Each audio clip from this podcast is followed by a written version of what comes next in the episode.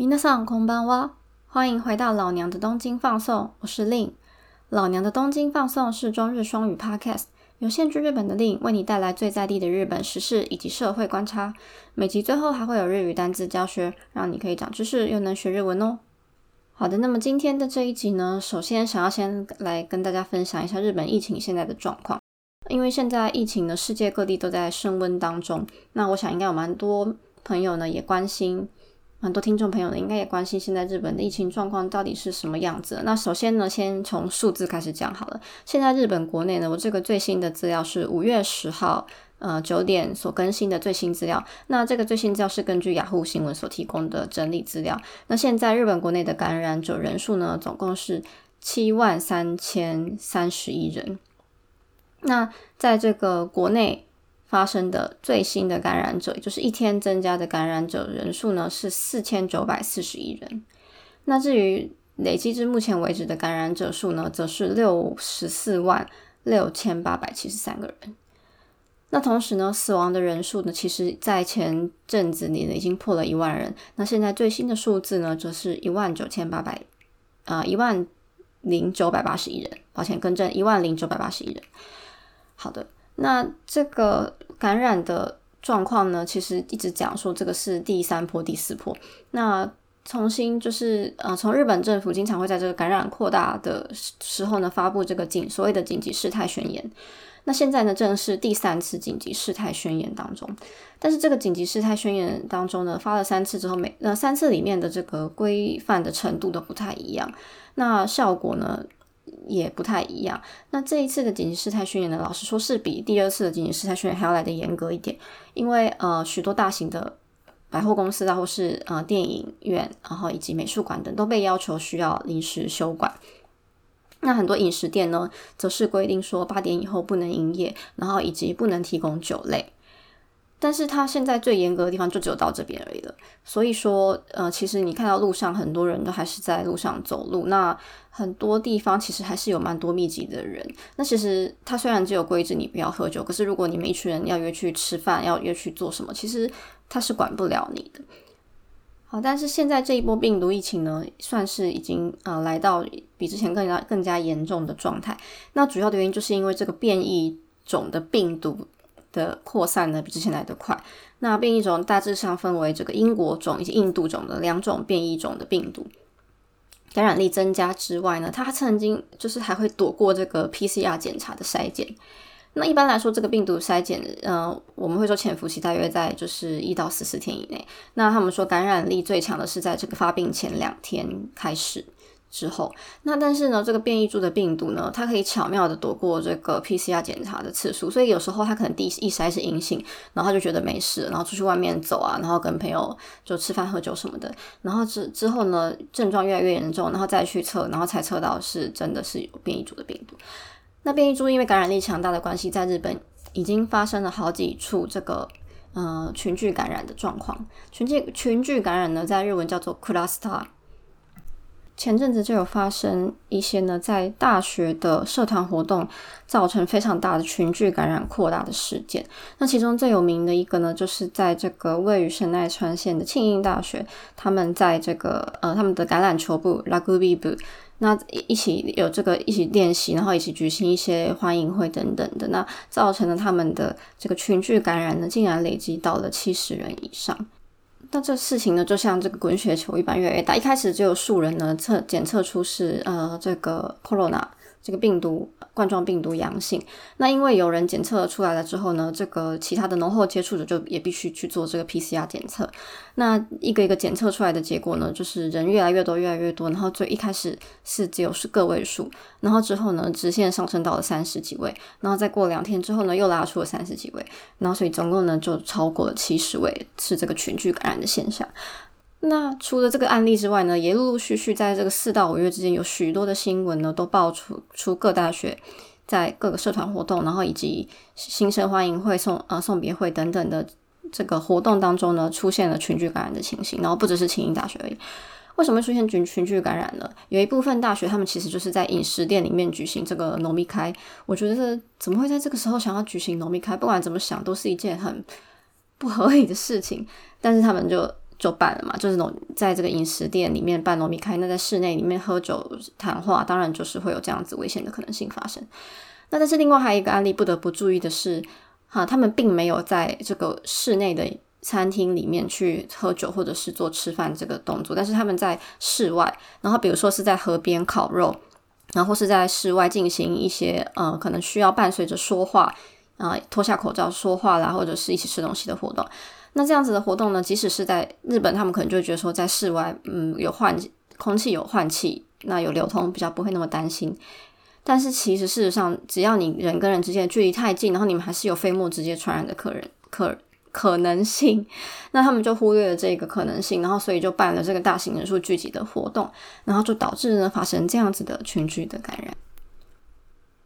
那接下来还要讲的，除了这个是大学的社团活动造成的群聚感染之外呢，另外还有一个最近非常常出现的群聚感染，是在医疗院所以及一些老人照护设施等等这种，就是一整天都待在里面的这种呃 center 里面呢，会有比较多群聚感染的情形。那例最近一个非常大的新闻，就是在神户市 Kobe 市的。一个老人安养之家呢所发生的群聚感染新闻。那这个设施呢里面总共有一百五十个入入居的老人。那职员呢总共有几人不知道，但是总共呢这一次发生的群聚感染竟然有一百三十三个人感染了新冠肺炎的症状。那其中呢更是有二十五位这个入入居在里面的这个年长者呢，他因为得到这个新冠肺炎而去世了。其他的这个感染者呢，因为现在关西那边的疫情非常紧张，那病床呢其实也所剩不多，那很多人是没有办法住到病床，因此呢只好在原地的这个呃老人设施里面呢做疗养。那疗养的部分呢，呃日本有一个组织叫做灾害派遣医疗团队 DMAT，那他们由这个 DMAT 呢送派遣这个医师过去设施里面呢为他们做治疗。那这个老人的保健设施。它叫做 Sunny Hill，这个 Sunny Hill 的保健设施呢，其实里面呃最多入可以入所可以入住去里面的人数呢是一百五十个人。那这一开始会发现疫情的状况是在四月十四号，已经可以追溯到一个月以前。四月十四号的时候呢，有一位呃高龄者，九十岁以上的高龄者，他就是被检查出有呃阳性。那也是一样，就是因为有一位检查出阳性，那很多浓厚接触者，所以就这样一个一个滚雪球拉拉拉，一个一个拉出来，然后每个人去做 PCR 检查，结果到最后检查出来的结果呢，竟然有百，嗯，竟然有九十七位这个入居在里面的老人家，九十七位哦，得到了新冠肺炎。那这个九十七位呢，是占这个全体入居的老人家有总共是七成的比例，非常的高。那职员的部分呢，也有三十六人确定了是受到的感染。为什么这个感染会扩大的这么快？这个群聚感染规模规模会这么大？其实呢，检查出来发现，这一百多位感染者里面呢，有一半以上都是得到这个变异种的感染。那所以说，变异种的威力真的非常的强大。那很多人多的设设施，包括像这种老人设施啦，以及医疗院所，然后以及这个大学生的社团活动，然后包括市大学的可能教室等等的，都非常的危险。然后所以，就不管是住在日本各地的朋友，还有我知道台湾现在疫情也稍微有点紧张，那所以希望大家都可以好好保护自己的身体健康。那出外还是一样，就是口罩戴着，然后尽量在外面不要讲话。我真的觉得有时候在电车上看到就是戴着口罩，然后就是一直疯狂讲话的，我还是觉得很可怕，因为你嘴巴张开，你就是在喷飞沫嘛。所以我就很想离那个远一点，但是但是就没有办法，就是有时候可能车上很挤，没有没有办法，就是移动到别的地方之类的。但我所以，我真的是觉得大家就是只要出了门，就是口罩戴着，然后嘴巴闭上，尽量不要讲话。然后要吃任何东西，要摸任何东西之前，就是赶快先洗手，然后随身带这个酒精消毒液。就是我们真的只能做到这样子。那在台湾的朋友也一样啊，就是因为现在台湾虽然说疫情紧张，但是可能还是有些活动是比较正常在进行当中的。但是大家还是要好好注意身体健康，保持身体健康最重要。那希望大家都可以度过这一个危机。好啦，讲了一个觉得蛮严肃的议题之后呢，来讲一个讲一点比较轻松的。那分享一下我最近的近况。那前阵子呢，上一集有跟大家说过，就是我的黄金周有放十一天的年假。那在这十一天年假呢，我就是蛮蛮闲的，我就是在家看了蛮多书。那有很多书呢，我最近比较有兴趣的部分是关于行销的部分啊，因为我自己工作上也有用到。然后加上自己在经营自媒体的部分呢，也是有很多需要用到行销的知识。然后最近就在试着把我工作上学到的行销知识，然后再结合书本里面的理论，然后呢再把它反映到我自己的自媒体上面，就是在做一个 P D C A，就是一个一一直不断的测试，然后嗯去验证我自己的结果，这样我觉得还蛮好玩的。然后呢，另外还看了一些比较就是呃修身养性的书。那就今刚好今天要来推荐大家这一本比较修身养性的书呢。这一次呢是跟幸福文化这个出版社呢，他们介绍我一本关于茶道的专书。那这本书很特别，它不是日本人写的茶道书，而是台湾人写的茶道专书。那它同时呢也是第一本以台湾人来去台湾人的角度去学习日本传统文化的经验，然后去撰写的茶道专书。那这个作者郑佩轩老师呢，他就是在日本修行茶道，然后目前呢，他就以这个在华人圈推广正宗的茶道呢为他的终身志业，然后在活动中。那讲到茶道呢，可能有很多人会觉得它是一个很传统的活动，然后可能会离自己有点遥远，觉得不是那么好接近。但是看了这本书呢，你就会发现，其实茶道并没有那么的抽象，然后它也可以很贴近你的生活。就像我很喜欢这本书里面讲的，他觉得茶道是一种生活态度的养成。然后呢，里面有很多茶道的精神啊，有很多原则，其实都可以利用在我们的生活当中。比如说，我很喜欢这本书里面介绍一个茶道的观念，它叫做手手破离。那这个手破离是什么意思呢？我在这边可以来念一段书中的摘录部分来给大家听。手破离，修哈里，是在学习茶道中的三种阶段。初始阶段，依循着老师所传授的规矩，细节的讲究，确实学习。并反复练习，这是手。接下来将学习的一切经过思考后内化为自我的所有，并在遵守原有的基本上熟练体会，并偶尔尝试加入自己的创意，这是破。最后的阶段，在经过手与破的阶段后，发展出自我的道路，这是离。在立收白手中有这么提到过一个关于茶道的修业态度。规则做法需严守，然虽有发展突破，仍不可忘记基本。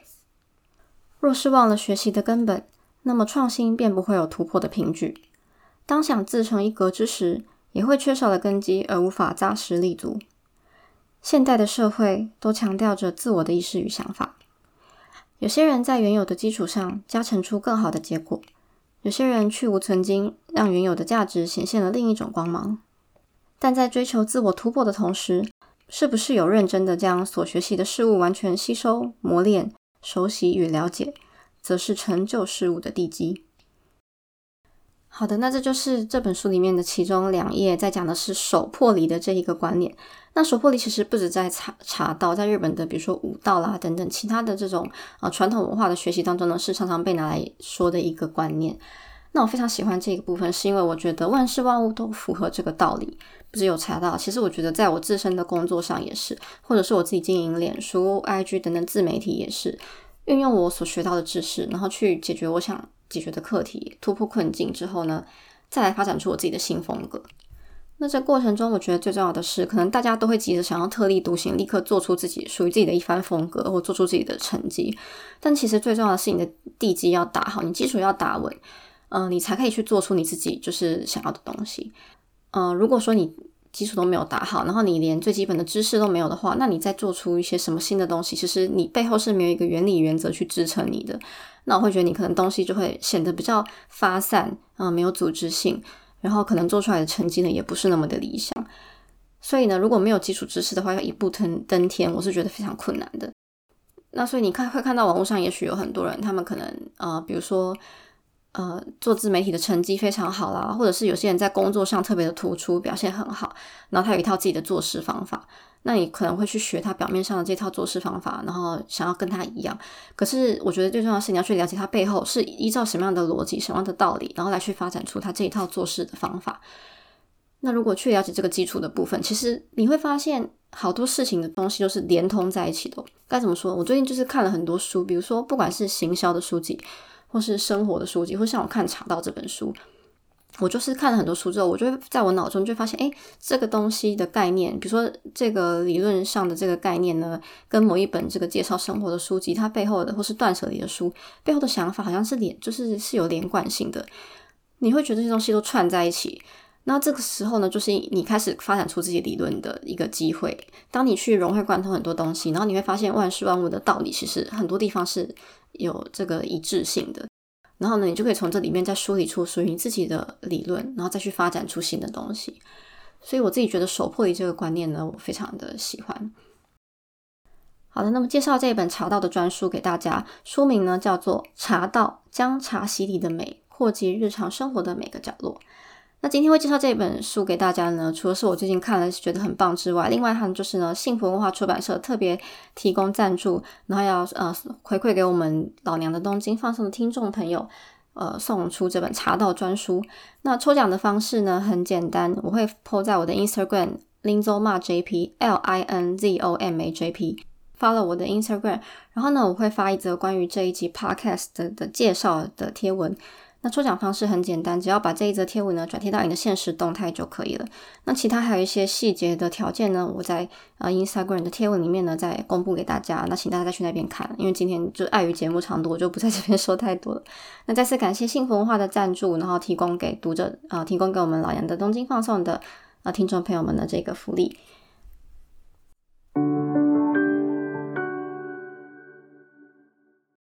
好，又到了我们的单词教学时间。那我们今天要教大家的第一个字呢，是这个群聚感染的日文。群聚感染的日文叫做 cluster，cluster。那请大家呢，在这个疫情的期间呢，为了避免群聚感染的发生，那尽量呢不要到人多的场所，那也不要多人聚集在一起，不要觉得是呃都是认识人就没事，或者是在室外空间就没事，还是一样避开呃多人数的活动，要尽量小心为上。好，再来第二个单字呢是茶道。茶道的日文呢念作 sado，sado。那今天介绍的这一本，我觉得非常特别的茶道专书。那如果有兴趣想要获得这本书的听众朋友呢，记得不要忘记关注我的 Instagram linzoma jp l i n z o m a j p，那里面呢会公布这一次呃专书抽奖的讯息。那如果你想要直接购买的朋友呢，也可以到各大书局或是在网络上搜寻这本书。那再重复一次书名，书名叫做《茶道：将茶席里的美扩及日常生活的每个角落》。好，那我们今天的节目就到这边。如果你喜欢今天的节目的话，不要忘记帮我留一个五颗星的评论。然后呢，如果任何感想的话，都可以到我的 Instagram 留言告诉我哦。那我们就下次再见喽，么蛋呢，拜拜。